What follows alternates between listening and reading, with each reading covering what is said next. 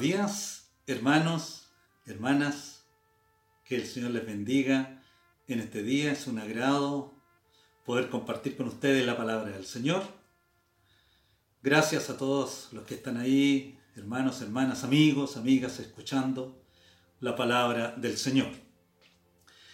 Y gracias al Señor también por esta oportunidad que tengo de compartir con ustedes temas de mayordomía. Durante este mes hemos estado eh, participando de estos mensajes sobre mayordomía, mayordomía cristiana. Nuestro pastor Elías nos habló el primer domingo de junio sobre cómo gestionar nuestra vida como cristianos. Fuimos creados por Dios para bendición de los demás.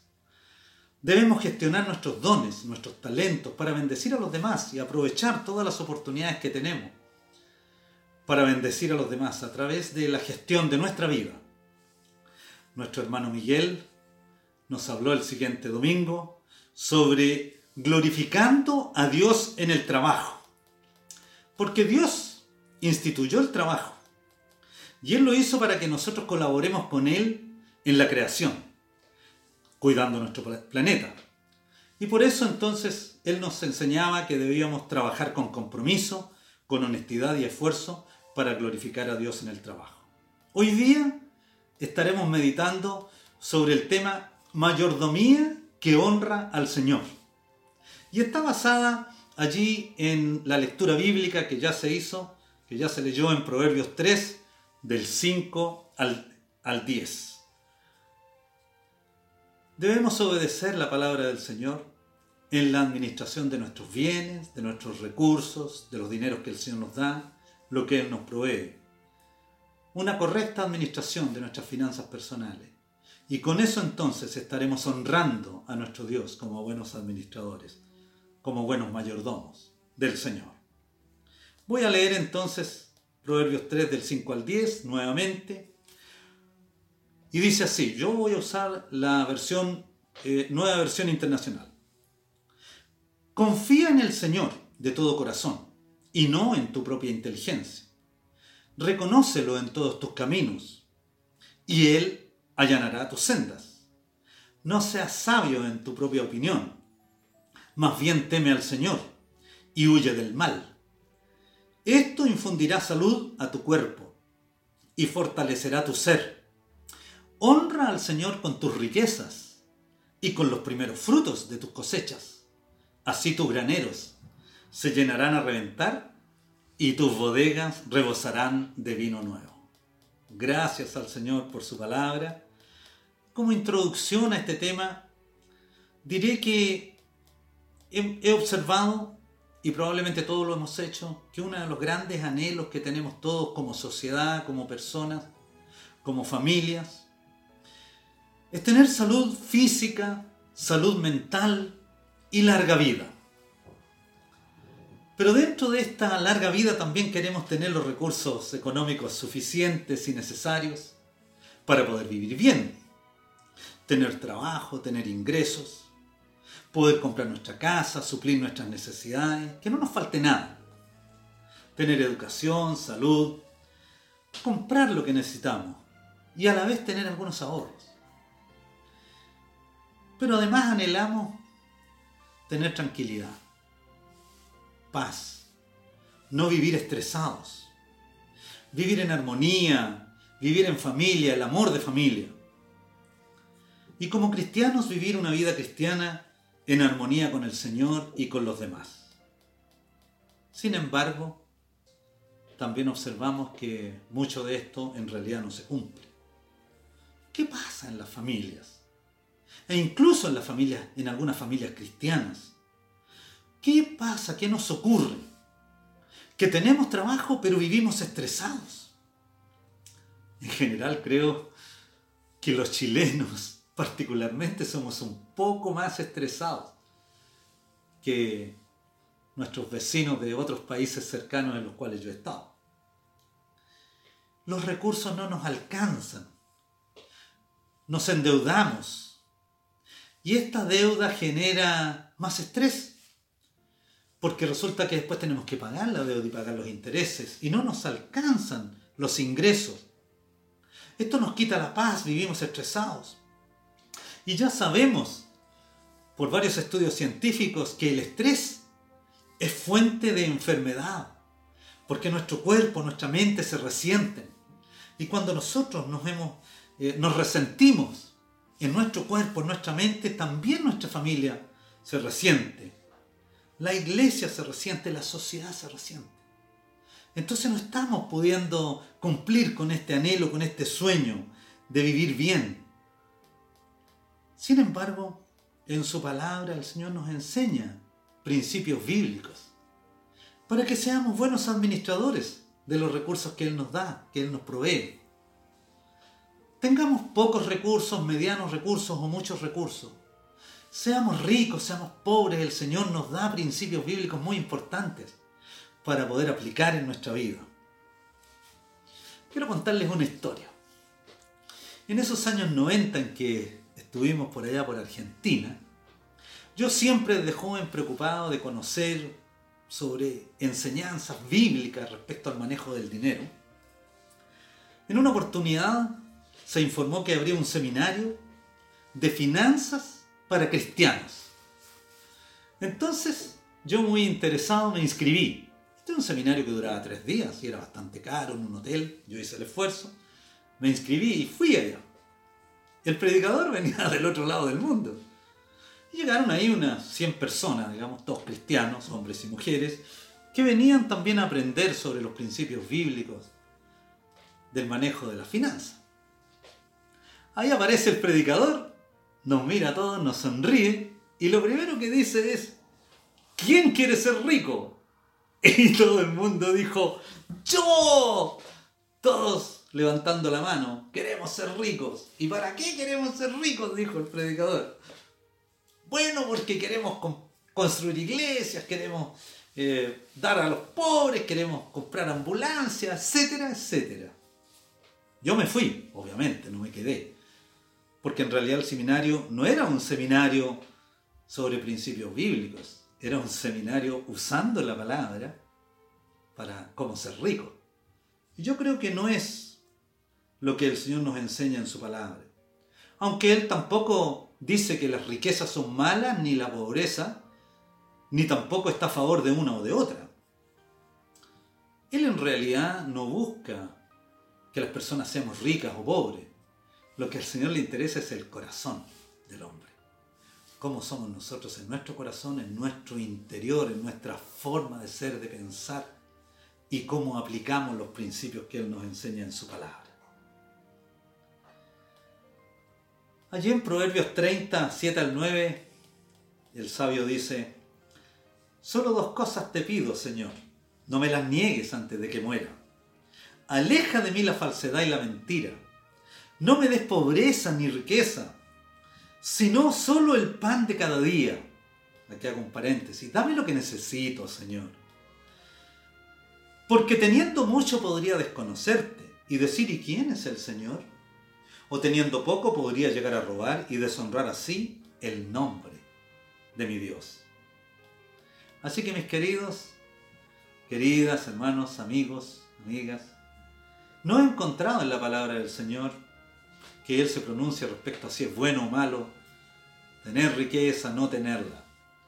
Recuerden, para Él lo importante es cómo usted es en su interior y cómo eso lo refleja en su comportamiento, en su forma de vida. Y como el Señor sabe claramente de que es muy importante para nosotros administrar correctamente los, los bienes que Él nos da, entonces nos ha entregado los principios bíblicos para que los conozcamos y los apliquemos. Vamos entonces allí en Proverbios 3, vamos a leer los versículos 5 y 6 nuevamente que dice, confía en el Señor de todo corazón y no en tu propia inteligencia. Reconócelo en todos tus caminos y Él allanará tus sendas. Confía en el Señor. El profeta Jeremías en el capítulo 17 dice, bendito el hombre que confía en el Señor y pone su confianza en Él. Porque este hombre no teme, no se angustia y nunca deja de dar fruto. El Salmo 91, muy conocido por todos, Les invito a leerlo de vuelta, a meditarlo desde este punto de vista. Dice, el que habita al abrigo del Altísimo se acoge a la sombra del Todopoderoso. Yo le digo al Señor, tú eres mi refugio, mi fortaleza, el Dios en quien confío. Así que si tú le reconoces en todos tus caminos, Él guiará tu senda, Él te guiará por el camino correcto. Busca su voluntad en todo lo que hagas y Él te mostrará cuál camino tomar. ¿Qué significa en la práctica? Veamos Proverbios 3.7 que nos dice, no seas sabio en tu propia opinión, más bien teme al Señor y huye del mal. Qué importante ser sabio, pero sabio en la opinión del Señor. Así que podemos ver en su palabra qué significa esto, allí en Proverbios capítulo 1. Ustedes pueden leer en su hogar los versículos del 1 al 7. Yo voy a leer el versículo 7 y hacer un breve resumen. El temor del Señor es el principio del conocimiento o de la sabiduría. Los necios desprecian la sabiduría y la disciplina. Aquí el Señor en esta porción del capítulo 1 de Proverbios nos habla de disciplina, nos habla de inteligencia, nos habla de corrección, de prudencia, de rectitud. Él nos habla de justicia, de equidad, de sagacidad. Él nos habla de conocimiento, nos habla de discreción, nos habla de discernimiento. Este temor, este respeto, esta honra al Señor es el principio de la sabiduría. Por eso es importante huir de este mal interior, del descontrol personal, de las decisiones mal pensadas, de las decisiones apresuradas, de las decisiones iracundas, compras irracionales. Hay que huir de eso para ir a la prudencia, para ir a la disciplina, para ir a la corrección, para ir a la sagacidad. El temor del Señor es el principio de la sabiduría. Así que ahí podemos ver un importante principio bíblico. Ponga entonces su sabiduría en la sabiduría de Dios. ¿Y cómo entonces hago para administrar estos bienes, estos recursos que Dios nos provee? El verso 9 de Proverbios 3 que estamos estudiando en esta mañana nos dice, honra al Señor con tus riquezas y con los primeros frutos de tus cosechas ¿Y qué significa esto? Honra al Señor. Fui ahí al diccionario de la RAE a preguntarle qué significa honrar. Y dice que significa respetar, enaltecer, dar honor, reconocer. Reconocer que Él está presente con nosotros. Reconocer que sus enseñanzas son muy importantes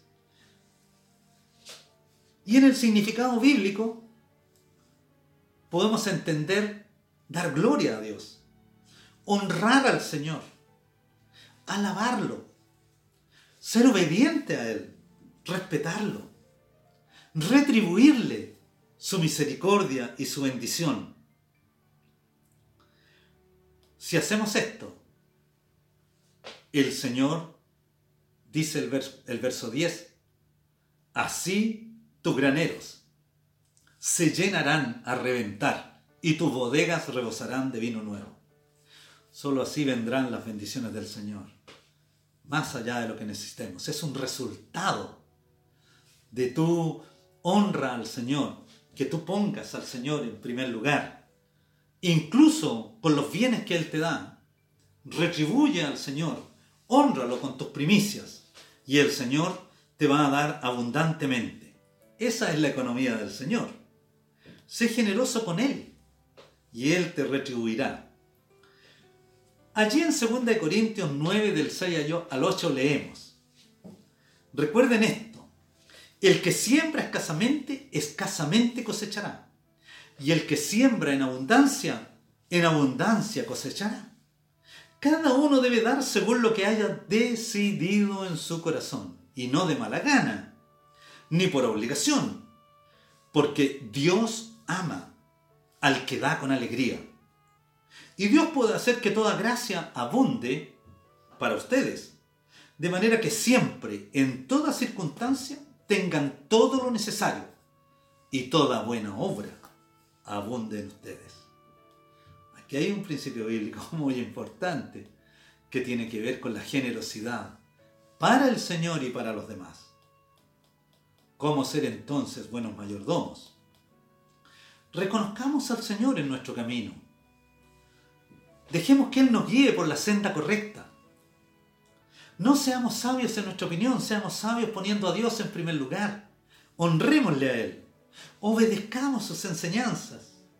Y honremos al Señor con nuestros bienes y riquezas. Veamos entonces algunos, en forma rápida, algunos principios bíblicos que nos permitan ser buenos mayordomos, que honremos al Señor. Vamos a ir leyendo algunos versículos. Por ejemplo, en Proverbios 21:20 dice, en casa del sabio abundan las riquezas y el perfume, pero el necio todo lo despilfarra. Aquí está muy claro, seamos sabios en la sabiduría del Señor, honremos al Señor, traigamos nuestras primicias a Él, honrémosle y no nos comportemos como necios, porque el necio todo lo despilfarra. Proverbios 10.5 dice, el hijo prevenido se abastece en el verano, pero el sinvergüenza duerme en tiempo de cosecha. Así que seamos prevenidos, seamos hábiles, seamos enfocados en trabajar, en adquirir los bienes que son necesarios para nuestra vida. Pero no seamos sinvergüenza, dice aquí el, el proverbio, que queremos conseguir cosas sin tener que hacer el esfuerzo para ello.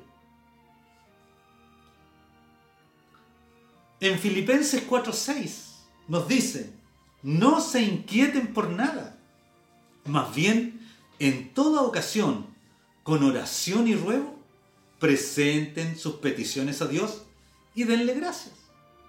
Aquí hay un principio importante que nos invita a no ser estresados, a no ser preocupados de más, a confiar en el Señor, a orar, a presentarle nuestras peticiones y esperar en Él y también darle gracias por las bendiciones que Él nos da.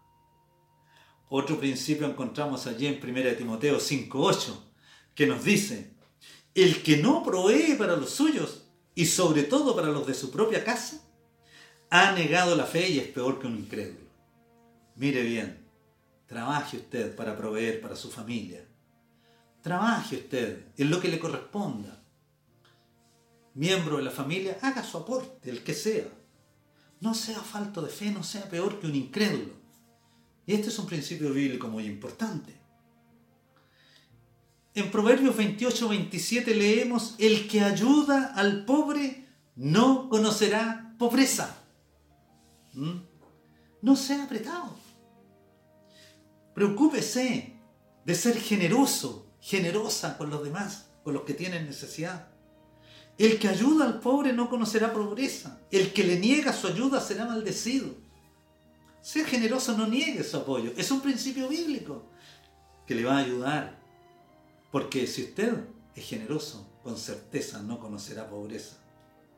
Allí en Proverbios 21, 5 dice, los pensamientos del diligente ciertamente tienden a la abundancia, mas todo el que se apresura alocadamente, de cierto, va a la pobreza. Aquí también hay un principio importante, sea diligente, proactivo, proactiva, esforzado, esforzada, pero no actúe alocadamente, no tome decisiones apresuradas con respecto al dinero, a las compras, a lo que necesita. Sea paciente, hágalo con diligencia. Porque si es alocado o, apresurado, de cierto va a la pobreza. Proverbios 22.7 nos dice, no comprometas tu futuro con créditos y deudas, porque estás quemando tu dinero. El versículo dice, los ricos son los amos de los pobres. Ahora estoy leyendo el versículo. Proverbios 22.7. Los ricos son los amos de los pobres. Terrible. Los deudores son esclavos de sus acreedores. Entonces, aquí hay un principio muy importante. No te endeudes. Claro, a veces es necesario hacerlo para comprar una propiedad, por ejemplo, con un crédito hipotecario. Pero ¿por qué te endeudas en otras cosas? Solo busca la mejor forma y de manera bien ordenada y presupuestada cuando tengas que tomar un crédito sea estrictamente necesario. Pero no comprometas tu futuro con cualquier crédito y tomando deudas. Estás quemando tu dinero, pagando altos intereses, entregando tu dinero a los ricos. Los ricos son los amos de los pobres. Los deudores son esclavos de sus acreedores. Y lo peor que yo siempre he visto es que hay muchos cristianos que como están pagando le intereses por los créditos a los ricos, no pueden entregarle al Señor, no pueden honrar al Señor con las primicias de los frutos de su trabajo. Allí en Proverbios 22, 26 y 27 dice, no te comprometas por otros, ni salgas fiador de deudas ajenas, porque si no tienes con qué pagar, te quitarán hasta la cama en que duermes. Aquí hay un principio básico, no seas fiador de deudas de otras personas, no comprometas tu patrimonio. Allí en 1 de Timoteo 6:10 dice, porque el amor al dinero es la raíz de toda clase de males. Aquí hago un paréntesis. No es el dinero la raíz de toda la clase de males. Es el amor al dinero. Cierro el paréntesis.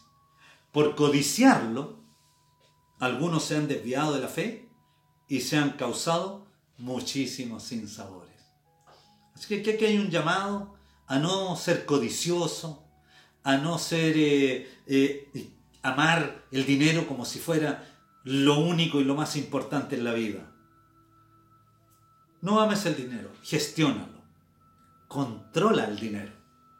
¿Sabe que una cosa que he descubierto en la vida es que controlar el dinero en definitiva significa controlarse a uno mismo? Proverbios 13:11 dice, gana tu dinero honradamente y ahorra ese es el mensaje que nos trae. Voy a leer el versículo ahora. Dice, el dinero mal habido pronto se acaba. Quien ahorra, poco a poco se enriquece. Qué lindo versículo. Quien ahorra, poco a poco se enriquece. Así que tú ahorra. No lo que te sobra, sino ponlo en tu presupuesto al principio. Voy a ahorrar un porcentaje y ahorra. Voy a ahorrar un valor mensual, ahorra. Yo te invito a ahorrar. Y ahorrar. Interesante los principios bíblicos, ¿no? Y por último, Lucas 12 del 42 al 44, allí el Señor responde porque está hablando sobre una parábola. Y él dice, ¿dónde se halla un mayordomo fiel y prudente y quien su Señor deja encargado de los siervos para repartirle la comida a su debido tiempo? Dichoso el siervo cuyo Señor al regresar lo encuentra cumpliendo con su deber les aseguro que lo pondrá a cargo de todos sus bienes. Que el Señor nos encuentre cumpliendo con nuestro deber. Que el Señor nos encuentre siendo buenos mayordomos de lo que Él nos da. Que el Señor nos encuentre honrando, honrándole a Él con la administración de los bienes que Él nos da.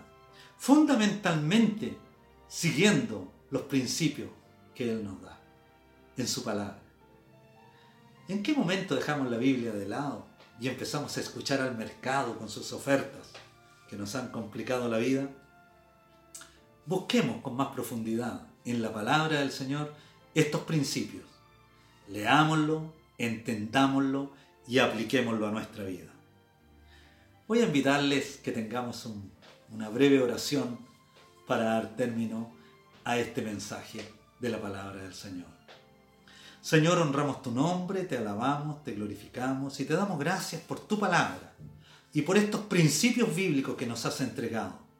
Ayúdanos, Señor, para leerlos, entenderlos y aplicarlos a nuestra vida diaria en forma práctica para poder ser buenos mayordomos que honremos tu nombre. Bendice a nuestra iglesia, a las personas que están escuchando este mensaje, a los amigos, a las amigas, para que podamos entender que tú nos has llamado a ser buenos administradores de la creación que hiciste para nosotros. Gracias Padre, en el nombre de Jesús. Amén. Amén. Y que el Señor les bendiga y que les hable a través de su palabra.